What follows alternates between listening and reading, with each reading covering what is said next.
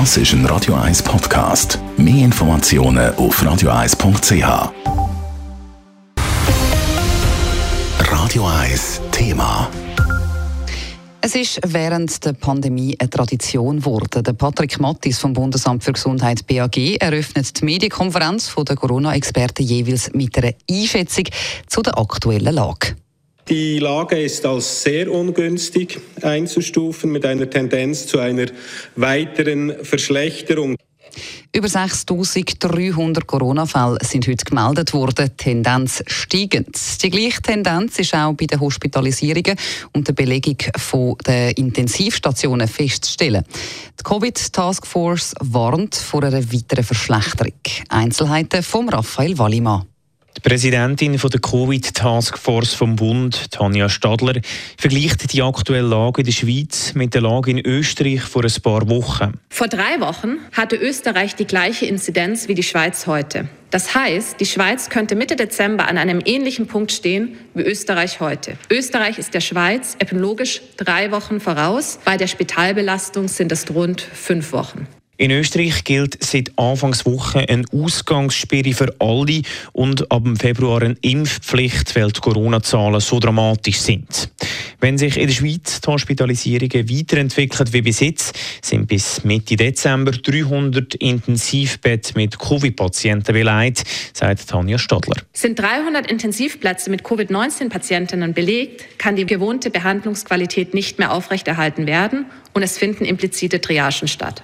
Das heißt, die Patientinnen werden in Spitäler verlegt, die weiter weg sind. Bei 400 und mehr Covid-19-Patienten ist die Kapazität der Intensivbetten in der Schweiz, für welche das notwendige Fachpersonal vorhanden ist, ausgeschöpft. Dann müssten in den Spitälern alle Eingriffe, die nicht lebensnotwendig sind, verschoben werden. Um die Spitäler zu schützen, müsste der Anstieg der Fallzahlen unbedingt verhindert werden. Das werde am einfachsten mit der Corona-Impfung erreicht. Wichtig ist auch, dass möglichst viele Leute die Boosterimpfung bekommen. Durch die dritte Impfung aller Menschen über 70 Jahre lassen sich nochmals 10.000 bis 20.000 Hospitalisierungen vermeiden. Gerade heute hat Swissmedic den Impfstoff von Pfizer-BioNTech ab 16 freigegeben. Und auch die Empfehlung der Eidgenössischen Impfkommission soll in den nächsten Tagen folgen.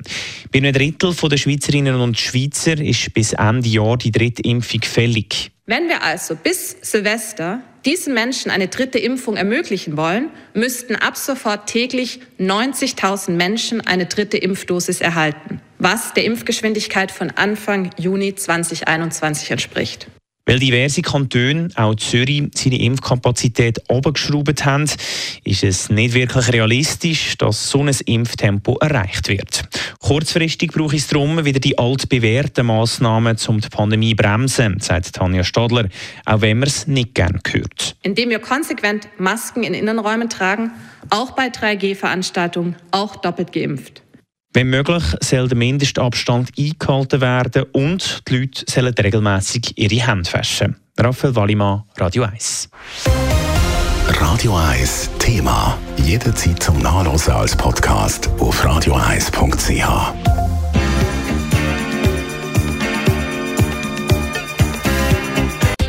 Radio 1 ist Ihre Newsender. Wenn Sie wichtige Informationen oder Hinweise haben, rufen Sie uns an auf 044 208 1111 oder schreiben Sie uns auf redaktion.radio1.ch.